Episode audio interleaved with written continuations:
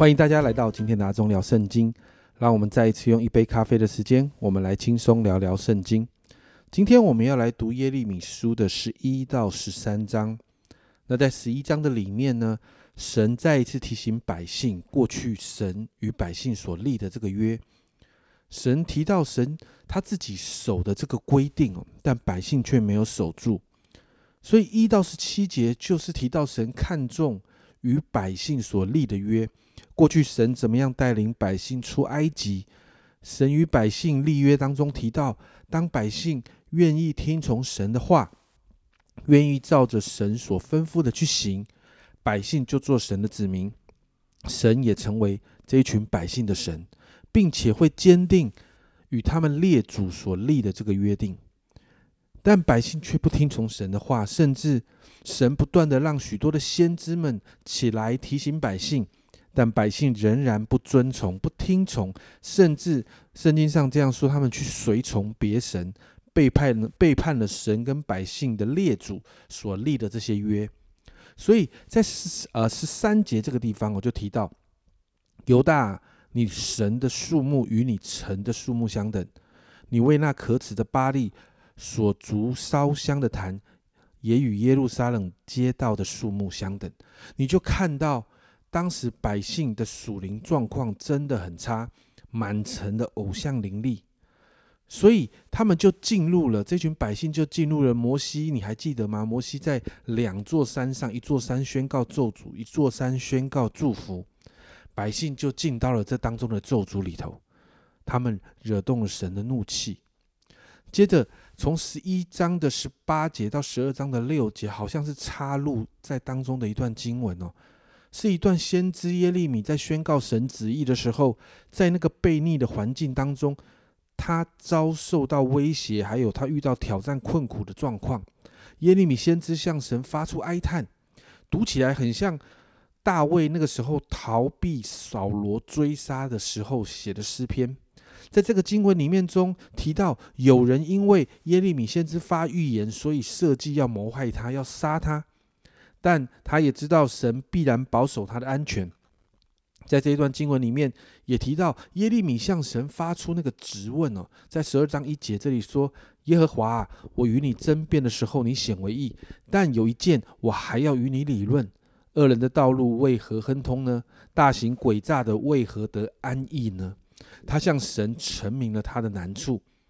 但第五节、第六节这里说到，耶和华说：“你若与步行的人同跑，上觉得累，怎能与马赛跑呢？你在平安之地虽然安稳，但约旦河边的丛林要怎样行呢？因为连你弟兄和你父家都用鬼而奸诈待你，他们也在你后面大声喊叫，虽向你说好话，你也不要信他们。”耶利米向神提到：“哇，我现在在这个很辛苦的里面，那为什么那些作恶的人仍然好像得享安逸跟亨通的时候？”神继续提醒耶利米：“其实你的处境会越来越艰难。”但神提醒耶利米，神会保护他，而且带领他得胜。那接着经文再转到那个主题，然后再转到神要指责百姓的话语里头，在十二章的七到十三节呢，就提到了。神说到以色列是他的产业啊，但神却撇弃他们，亲自把他们交给了仇敌。因为百姓背弃神，所以神容许让许多人来践踏这个产业，甚至使地荒凉，有刀剑、有攻击来到，而且这当中没有平安，因为神发的是烈怒。接着十四到十七节，我们就看到这个苦难临到以色列，甚至临到临到以色列附近的国家，也就是圣经上说的那些占领神产业的这些列邦列国。但是神也透过先知这样宣告：如果这些外邦列国可以像以色列百姓过去那样殷勤的学习我我百姓的道，指着我的名启示说，我指着永生的耶和华启示，其实讲的就是我愿意。归向神，如果是这些外邦国家也愿意归向神，他们就会蒙神的怜悯跟祝福；但如果不是，那么临到这些以色列的审判跟毁灭，也会临到这些国家。最后在十三章里面提到一到十一节，神要耶利米去买一根带子来束腰，然后呢，把这根带子就藏在了伯拉河边的磐石穴中。一段时间之后再取出来，然后就发现，哎，袋子坏掉了，没有用处了。神就用这种先知性的行动在表明，以色列百姓本来好像这个袋子是紧紧贴着神的，但他们不听神的话，反而去随从别神，就好像这个袋子最终坏掉，没有用了。接着，因着百姓的背叛，你看到十二到十四节，神就让百姓好像喝醉了一样，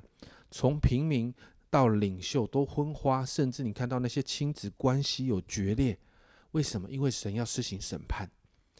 接着十五到十七节，就看到先知就再一次的警戒。你看到十五节这样说：“你们当听，当侧耳听，不要骄傲，因为耶和华已经说了。”先知在提醒百姓：“拜托你们好好听进去，不要再骄傲了，因为神说了，神说了就定义会成就。”所以耶利米在提醒百姓：黑暗还没有来到之前，赶快悔改。你看到先知充满感情的这样的表达，在十七节。你们若不听这话，我必因你们的骄傲在暗地哭泣，我眼必痛哭流泪，因为耶和华的群众被掳去了。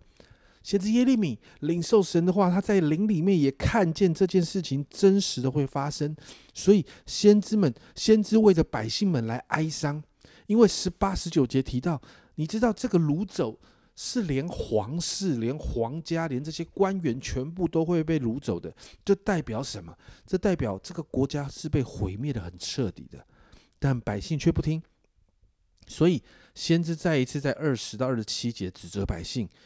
你们真是病入膏肓啊！那个罪恶真的到了一个地步，百姓是没有办法被改变的。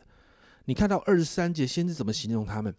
古时人岂能改变皮肤呢？暴岂能改变斑点呢？若能，你们这习惯行恶的便能行善了。这在谈什么？古时人是非洲那边的人，他们是黑人。先知说，如果黑人可以改变皮肤，花豹的斑点可以改变，那么你们这些习惯行恶的就可以行善了。就代表一件事情是，他们这群百姓犯罪已经好像到了一个没有办法、没有办法不犯罪、没有办法改变的状况。所以神定义要审判，所以你就看到先知就这样宣告：耶路撒冷有祸了。其实这一段经文，今天这段经文到这里哦，其实你发现神要的其实很简单，神要的就是期待百姓能够守约，守住他们列祖与神所立的约，不是因为神霸道，而是因为在这个约的里面，神能够保护百姓，也能够祝福百姓，并且跟百姓当中有一个美好的关系。其实这个约讲白了，就是要百姓听神的话，吩咐神所遵守神所要吩咐的这些诫命。但你看到这群百姓不听不从，不仅仅背弃神，而且甚至迫害那个传讲神信息的人。因此，我们看到神的法则就是，就算是外邦人愿意遵守，外邦人也可以蒙福。